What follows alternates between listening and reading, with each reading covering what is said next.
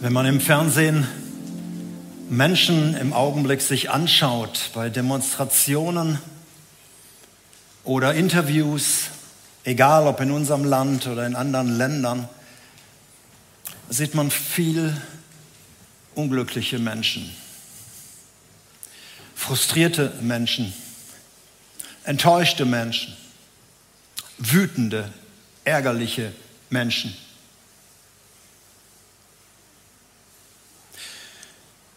Möchte dich fragen, wie es dir zurzeit geht.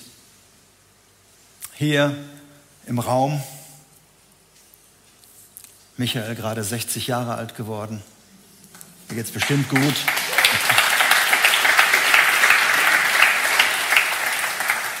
Wie würdest du dein Leben im Augenblick einschätzen? Vielleicht sagst du, oh, jetzt im Augenblick bin ich glücklich. Aber ich meine so mehr so aufs Ganze gesehen. Bist du zufrieden? Bist du eher unglücklich, unzufrieden, resigniert, auch vielleicht wütend? Alle Zuschauer an den Fernsehgeräten oder iPads oder MacBooks oder was auch immer du benutzt. Wie geht es dir? Ich predige heute ein bisschen über Glück und über glücklich sein. Wenn Menschen dieses Wort hören, denken sie oft, da kann man nichts dran machen. Also entweder habe ich Glück gehabt oder ich habe Pech gehabt. Wenn ein Unfall glimpflich abging, der hätte schlimm sein können, dann sagt man, ich habe nochmal Glück gehabt. Wenn ich etwas im Internet gesehen habe, rechtzeitig, was günstiger ist als im Laden, dann sage ich, ich habe Glück gehabt, dass ich gestern dann nicht im Laden gekauft habe. Ist ja viel günstiger online. Oder jemand sagt, ich bin glücklich, dass ich nicht verreist bin, denn das Land ist jetzt plötzlich ein Risikoland und ich hätte hinterher in Quarantäne gemusst. Manch einer sagt vielleicht, was bin ich glücklich nach wie vor, dass ich dich damals getroffen habe, mein Schatz. Oder du sagst, was bin ich glücklich, dass ich den damals nicht getroffen habe. Wer weiß, wie sonst mein Leben ausgesehen hätte. Kann man zum Glück etwas beisteuern? Oder sind das einfach äußere Einflüsse, wo man groß wird, welche Eltern man hat, welche Familie man hat, wo man herkommt, welche Gaben und Talente man hat, wie man aussieht? Ist das alles so Zufall? Und dass man sagt, ja, der eine hat halt Glück gehabt, der sieht blendend aus, hat auch noch einen blendenden Partner und hat auch alles Mögliche blendend. Und der andere hat halt immer nur Pech gehabt. Kann man zu Glück etwas tun? Die Bibel ist da ganz klar. Es ist nicht einfach nur Zufall oder Willkür, sondern du kannst eine Menge tun, um glücklich zu sein. Und zwar auch glücklich auch wenn die Umstände alles andere als glücklich sind. Du kannst zufrieden sein, auch wenn du ganz viel Entbehrung hast. Das ist möglich. Viele Menschen sagen, dass das passt nicht zusammen. Entweder äußerlich stimmt alles, dann bin ich glücklich, aber das stimmt ja auch nicht. Wir Deutschen sind ja Weltmeister, nicht mehr Fußball, aber ähm, oder sind wir noch? Ich weiß gar nicht mehr. Ich habe Fußball aus den Augen verloren. Auf jeden Fall sind wir Weltmeister im Nörgeln und im Kritisieren und im eigentlich so immer zu zeigen, was nicht da ist. Wenige glückliche Menschen. Die Bibel sagt sehr viel zu diesem Thema. Wie kommst du dazu, glücklich zu sein? Nochmal, auch wenn die Umstände eigentlich dagegen sprechen. Und in den Psalmen lesen wir, und ich habe heute einen Psalm rausgesucht, wir haben im Lobpreis gerade schon eingehört, und ich möchte den ersten Psalm ähm, mal nehmen. Psalme sind Gebete, die Menschen gesprochen oder auch gesungen haben. Einer der bedeutenden Psalm, äh, Psalmisten ist der König David.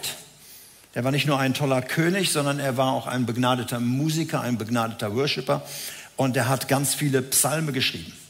Ein anderer, der zur gleichen Zeit gelebt hat, das ist der Asaf.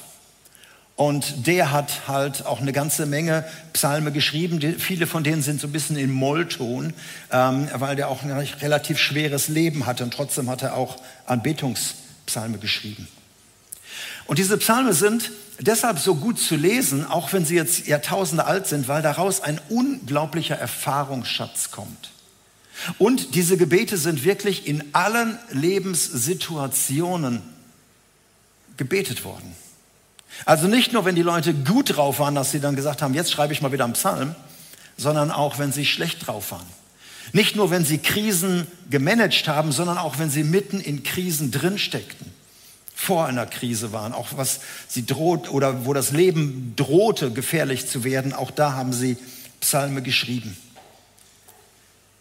Wenn du also das wissen willst für dein Leben und demnach auch für deine Ehe, für deine Beziehung, für deine Arbeitswelt, dann höre einfach mal darauf, was Gott in seinem Wort durch Menschen damals sagen lässt. Der Psalm 1, da gibt es keinen Autor, also da steht nicht drüber ein Psalm Davids, sondern wir wissen nicht, wer ihn geschrieben hat. Vielleicht war es David und hat nur vergessen zu unterschreiben. Er beginnt mit dem hebräischen Wort Ashrei Haish. Glücklich ist der Mensch. Ich möchte diesen Psalm lesen. Glücklich ist der Mensch, der nicht auf den Rat von Gottlosen hört, der sich am Leben von Sündern kein Beispiel nimmt und sich auch nicht mit Spöttern abgibt. Voller Freude tut er den Willen des Herrn und denkt über sein Gesetz nach, Tag und Nacht. Der ist wie ein Baum, an einem Flussufer gepflanzt, der dort wurzelt und Jahr für Jahr reiche Frucht trägt. Seine Blätter welken nicht. Und alles, was er tut, das gelingt ihm. Ganz anders ergeht es den gottlosen Menschen. Sie sind wie Spreu, die der Wind verweht. Vor dem Gericht Gottes bestehen sie nicht und finden auch keinen Platz unter den Gottesfürchtigen über die Wege von Menschen, die Gott fürchten, wacht der Herr. Aber die Wege der Gottlosen führen ins Verderben. Nach Meinung des Psalmisten und auch nach Meinung Gottes, weil es in seinem Wort steht, kann ein Mensch sehr viel tun, um glücklich zu sein. Er kann aber auch sehr viel tun, um sein Leben unglücklich zu beenden. Er kann Dinge tun und er kann Dinge lassen. Es ist nicht einfach nur Glück oder Pech, nicht nur Willkür, nicht nur Laune der Natur, nicht nur einfach zufällig, sondern ich habe vieles in der Hand. Kennt ihr den Spruch? Ich bin wirklich auch meines Glückes Schmied. Ich kann dran arbeiten. Es sind nicht nur die Umstände, die mich in die eine oder andere Richtung drängen, sondern es ist liegt auch vieles an mir. Und zwei Ratschläge gibt der Psalmist. Er sagt, hey, habe genügend innere Distanz zu verschiedenen Menschen. Der, Psalm, der Vers 1 beginnt, glücklich der Mensch, der nicht auf den Rat der Gottlosen hört, der sich nicht am Leben der Sünder Beispiel nimmt und der sich nicht mit Spöttern abgibt. Drei Gruppen von Menschen. Und der Psalmist sagt, Sieh zu, dass du eine innere Distanz zu gewissen Menschen hast, dass sie dir nicht zu nahe kommen, dass sie nicht zu viel in dein Leben reden und dass du nicht mit falschen Leuten ständig abhängst. Wer sind diese drei Menschentypen? Das eine, der Gottlose.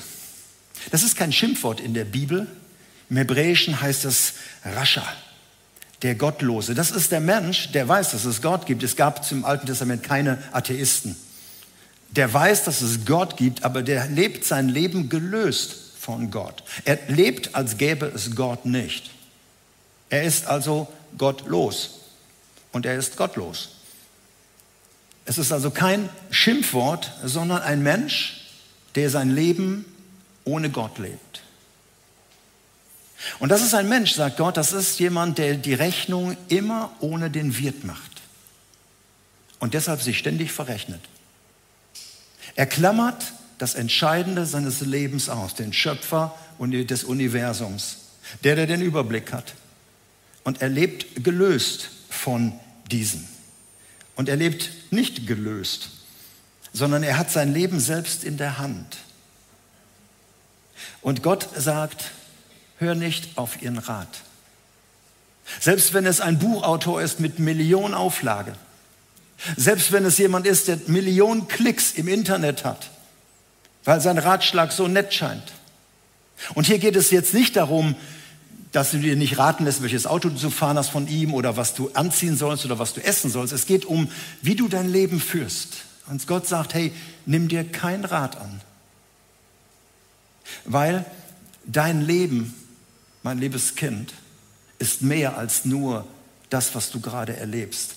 Ist mehr als 70, 80, 90 Jahre. Es ist die erste Seite in einem Buch, das eigentliche kommt. Und wenn ein Mensch das ausklammert und sagt, das Leben ist alles und diese 70 Jahre, da muss ich alles reinbringen, dann ist am Ende des Lebens, guckst du zurück und sagst, ich habe ja gar nicht richtig gelebt. Und Gott würde sagen, ja, das Eigentliche kommt doch jetzt erst.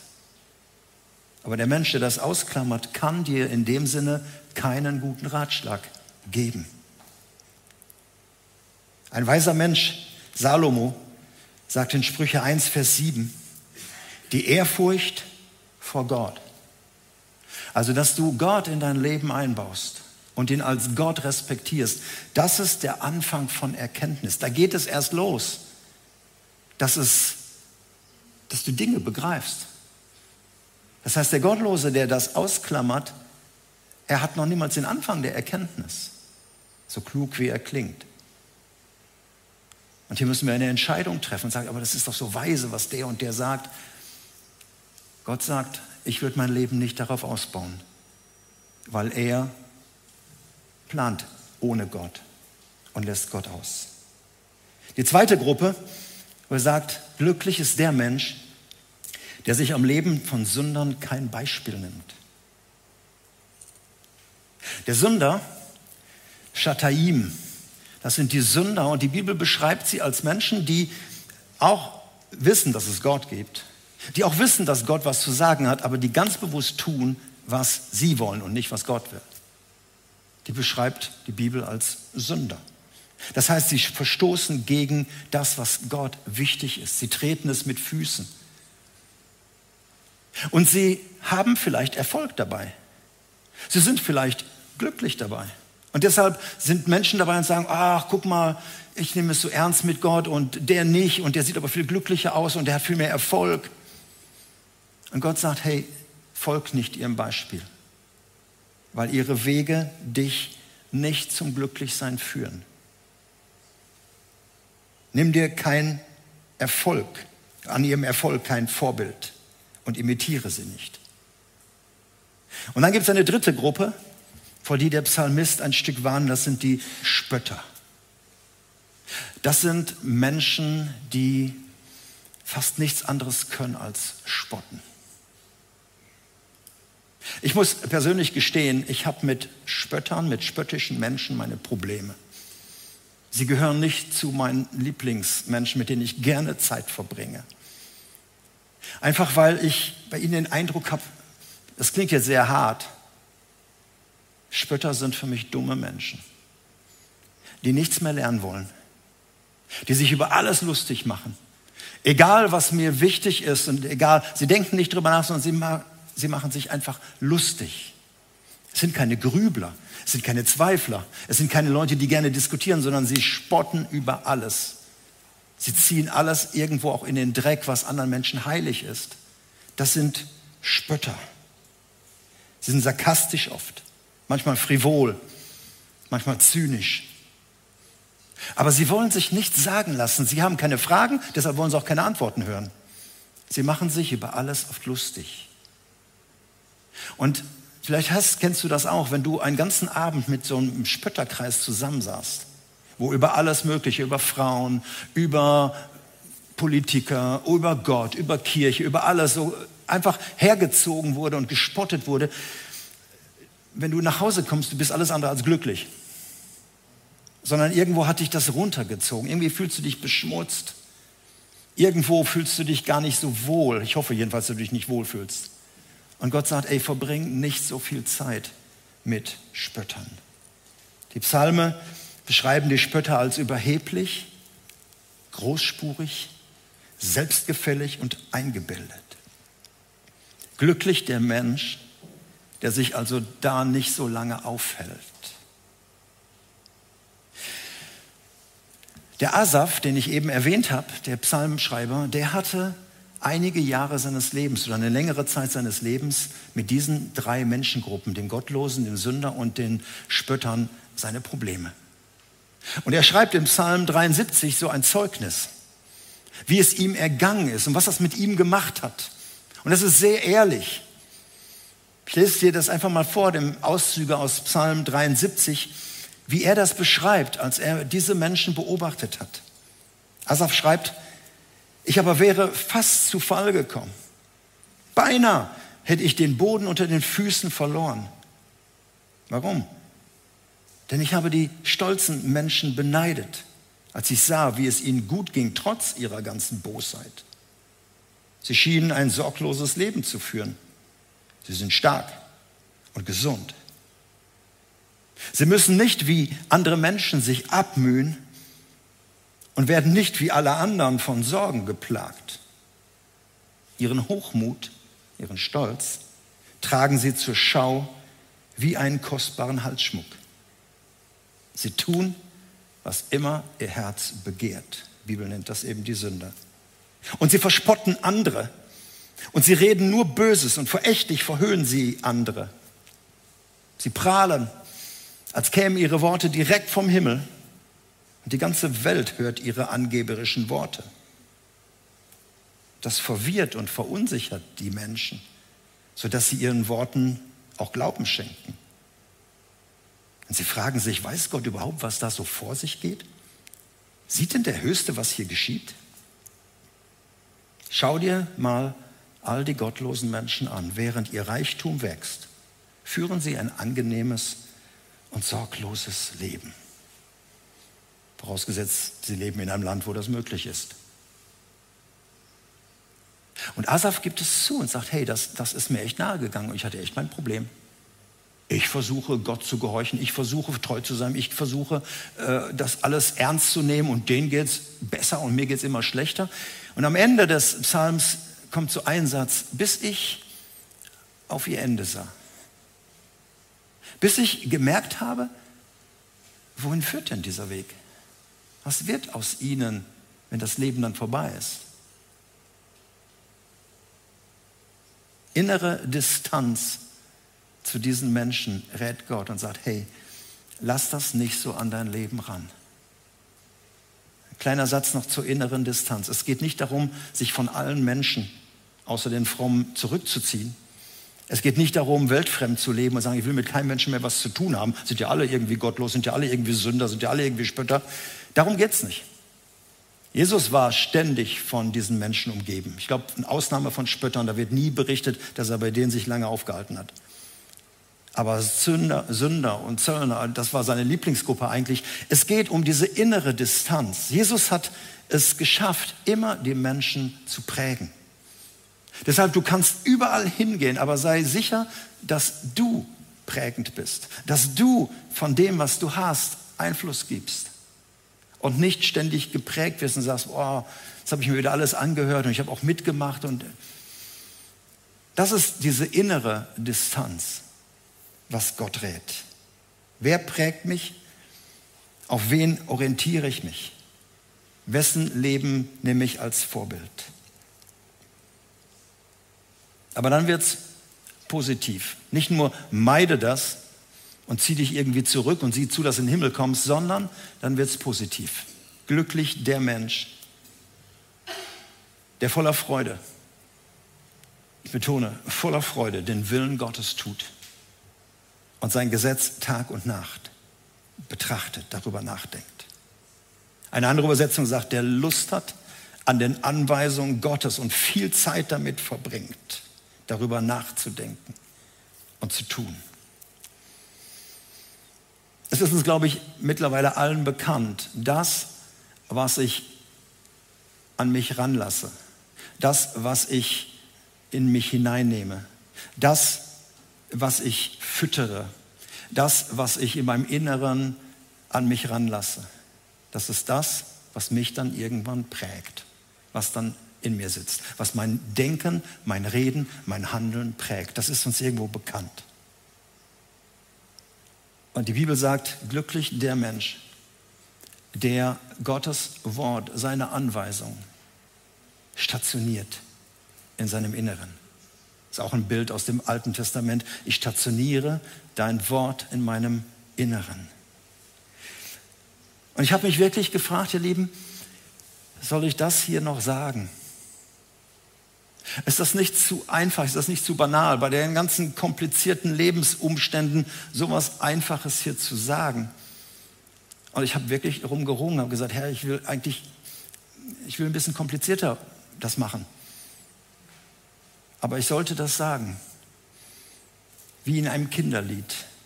Lies die Bibel, bet jeden Tag, wenn du wachsen willst. Ich umschreibe das Lied mal anders. Lies die Bibel, bet jeden Tag, wenn du glücklich sein willst. Wörtlich steht da jemand, der Verlangen danach hat. Das ist was ganz anderes als du musst die Bibel lesen. Hast du schon stille Zeit gemacht? Darum geht es nicht, sondern inneres Verlangen nach Gottes Wort, seine Worte lustvoll aufnehmen. Das Wort, das da steht, ist besinnlich lesen. Murmelnd lesen, alles das ist das hebräische Wort dort. Deshalb sagen die Rabbiner, Psalme dürfen nicht gelesen werden, sondern gesprochen werden. Es ist nicht nur ein Lesen, sondern ein Sprechen, der über Gottes Wort Tag und Nacht vor sich hin murmelt. Du sagst vielleicht auch, ich mag das nicht mit Selbstgesprächen. Da sind die Masken übrigens sehr gut drin, wenn man da rumläuft und seine Selbstgespräche führt. Also Worte, die du gelesen hast, nochmal rezitieren, nochmal drüber nachdenken. Wir leben im digitalen Zeitalter. Ich bin dankbar für Bibel-Apps. Und ich finde es toll, dass ich immer alles bei mir habe, ganz viele Übersetzungen. Aber ich rate dir trotzdem zu dem guten alten Buch. Mindestens eine Bibel solltest du zu Hause haben um da auch wieder so drin zu lesen und nicht nur so mit den Apps so wieder so wegzuwischen. Also das ist, glaube ich, sehr, sehr wichtig. Je mehr du darin liest und nochmal verlangend lesen, nicht ich muss das tun, sondern ich möchte das tun. Je mehr du liest, liest du Worte von der Ewigkeit, liest du Worte eines liebenden Gottes, liest du sein Anliegen, liest du sein Herzensanliegen. Du kannst nicht oft genug lesen, dass er sagt, ich liebe dich. Ich habe einen Plan für dich. Du bist mir wertvoll. Und egal was passiert, mein, dein Leben ist in meiner Hand. Das sind alles Worte. Und wenn du das liest, lese es persönlich für dich. Glücklich der Mensch, und jetzt kommt der Psalmist schon ab dem dritten Vers so zur Zusammenfassung und sagt, wo möchtest du leben? Wer möchtest du sein? Der von Gott gelöste Mensch ist wie Spreu, der im Wind verweht. So ein Hauch. So wie Blätterfegen im Wind. Das ist echt anstrengend. Und es ist alles einfach weg. Das Leben war vielleicht offiziell erfolgreich, aber dann plötzlich, wenn du hinter siehst, wo sind sie? Wo sind sie geblieben? Es landet oft einfach, er ist weg. Und dann steht da ganz am Ende, die Wege der Menschen, die Gott gelöst sind, enden im Verderben. Da steht echt ein hartes Wort. Es ist der Ort, das Ziel ihres Weges ist da, wo Gott nicht mehr ist. Das, was die Bibel mit Hölle beschreibt. Ein Ort, wo Gott nicht ist. Und auf ewig auch der Mensch dort Gott los ist. Er wollte sein Leben ohne Gott leben und jetzt ist er Gott für ewig los. Und wenn ich auf die Worte der Bibel höre, wir, wir malen das ja überhaupt nicht aus und sagen, na ja gut, wird schon nicht so schlimm sein. Vielleicht ein bisschen anstrengender als im Himmel, aber geht doch auch. Ich glaube, der Ort, den die Bibel hier Verderben nennt, ist wirklich, da will keiner hin. Und das wird auch in Ewigkeit nicht mehr lustig sein, glücklich sein. Dagegen, der mit Gott verbundene, er wird verglichen mit einem Baum, Ein Baum an Wasser gepflanzt, der seine Wurzeln wirklich tief ins Erdreich reinbringt. Ist kein Flachwurzler, er ist ein Tiefwurzler. Und egal wie dürre die Zeiten sind, er macht sich keine Sorgen, weil er hat seine Wurzeln in Gott. Egal wie stürmisch das Leben um ihn herum tobt, er ist in Gott stationiert. Das ist ein ganz anderes Bild. Und dann heißt es, er verwelkt nicht. Seine Haut verwelkt vielleicht, jedenfalls meine, merke ich immer mehr, mit einem gewissen Alter, aber er verwelkt innerlich nicht. Er wird jung wie ein Adler, sind so viele Bilder eben drin. Älter werden wir alle, da kannst du nichts gegen tun. Aber er verwelkt nicht. Und dann steht da ein unglaublicher Satz, und was er tut oder was sie tut, das gelingt ihr. Das gelingt ihm.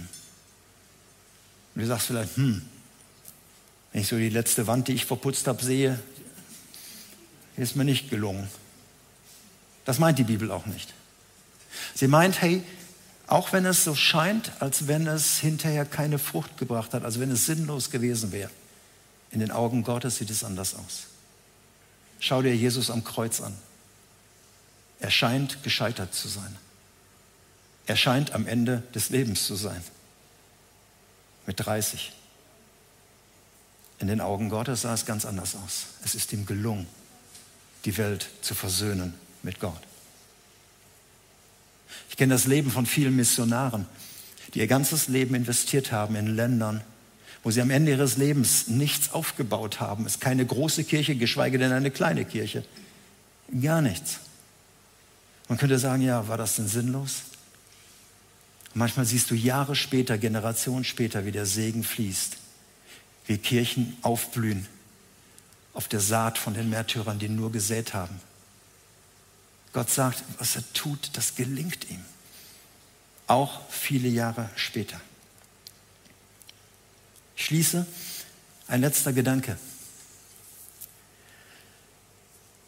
Da steht über den Weg des Menschen, der Gott ehrt, wacht der Herr. Hier steht nichts von Überwachung, Kontrolle, Big Father is watching you sondern hier steht das Wort Yada.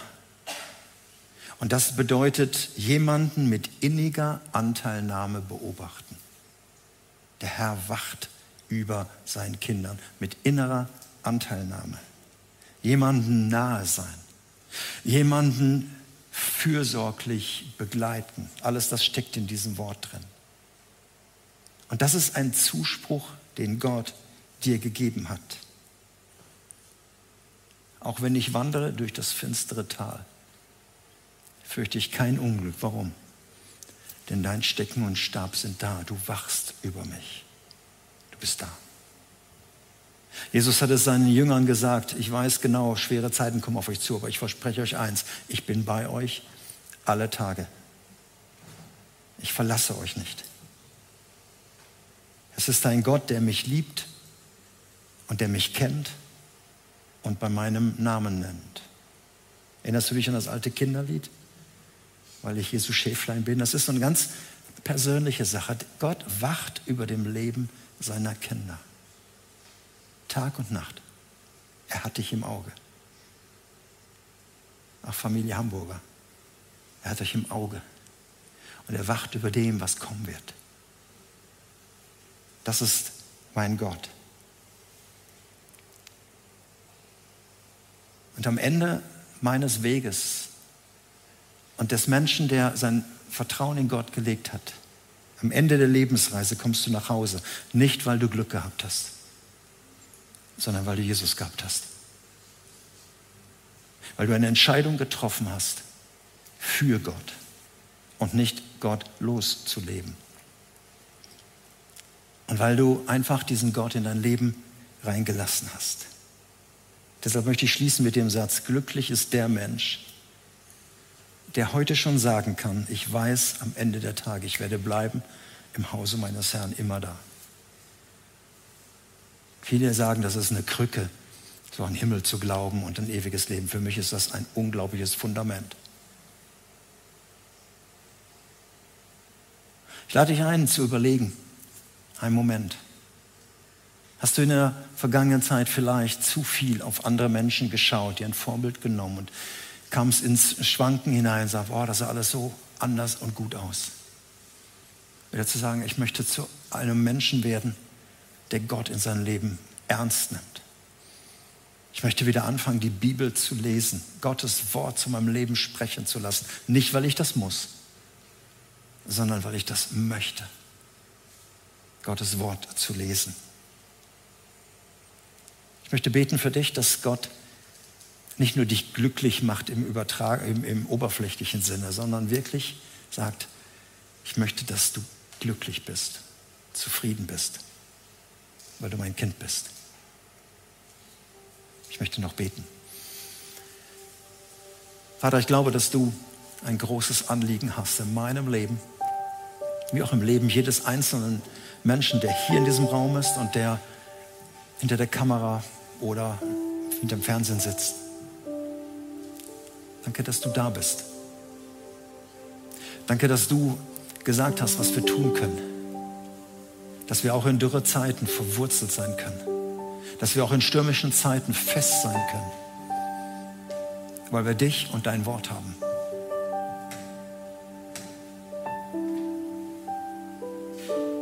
Und danke, dass du über unserem Leben wachst. Wie immer unsere Zukunft im Augenblick ist, wie ungewiss sie auch scheint. Du hast versprochen, dass du da bist und dass du über unserem Leben wachst. Und es tut gut, in deiner Hand zu sein. Amen.